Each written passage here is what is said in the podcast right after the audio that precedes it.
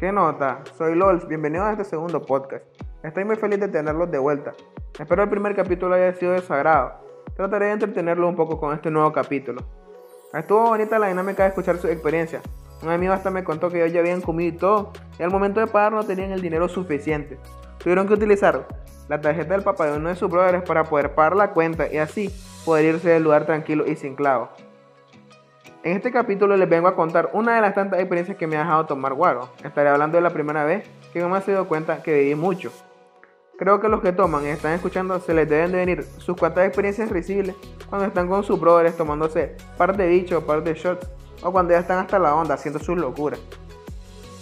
Ustedes saben, al día siguiente la goma te andas muriendo, el guaro, pero 15 días después lo vuelves a amar. Bueno, eso me pasa a mí, no sé a ustedes. Hay algunos que lo vuelven a amar al día siguiente. Siempre amanezco muriéndome, con dolor de cabeza, caliente, golpeado de la tapineada que pegué. Pero pues, par de días peleado con el guaro y después ya regresa el amor por él y nos da sed de la mala. Mi experiencia de este capítulo comienza cuando estaba en primer año de la universidad. Ya todos mis amigos comenzaron a beber y comenzamos a salir. Venía el cumpleaños de uno de mis brothers. Era en octubre, yo tenía un mes de haber cumplido 18 años. Mi brother comenzó a planear su cumpleaños, ahorró y reservó una mesa en el único lugar que en ese entonces había aquí en, mi pueblo, el cual era Copas Bar. Todos emocionados porque ya venía el cumpleaños del chino, así le decimos a mi brother. Llegó el día y la hora, me alisté, me fui para donde mi amiga, agarramos un taxi y nos fuimos al bar.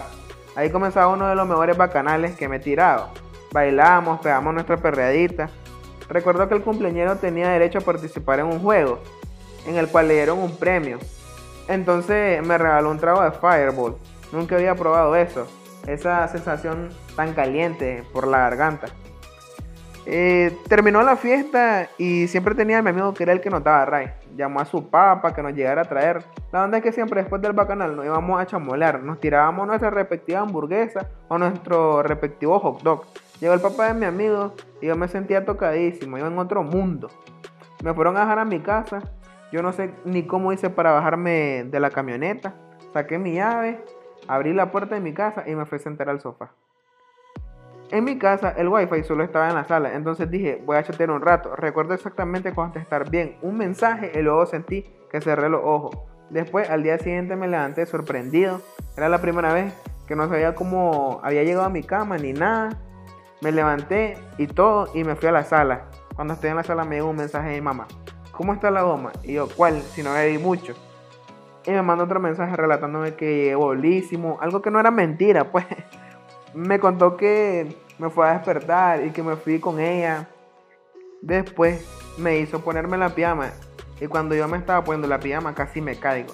Y ustedes creen que yo me acuerdo de algo de eso. Nada, lo sé porque ella me lo contó. Y así, pues querido amigo, me di cuenta cómo amanecí en mi cama y vestido de otra manera en pijamas para ser exacto. La verdad es que me imagino que todas las personas que nos gusta tapinear debemos de tener más de alguna buena historia divertida o pues como la mía que da vergüenza y risa a la vez. Bueno, un gusto haberte entretenido un poco en este día. Eso fue todo en este segundo capítulo. Espero te haya encantado este segundo podcast. Donde sea que lo estés escuchando y tengas la posibilidad de seguirme, no seas mala onda, seguime, por favor.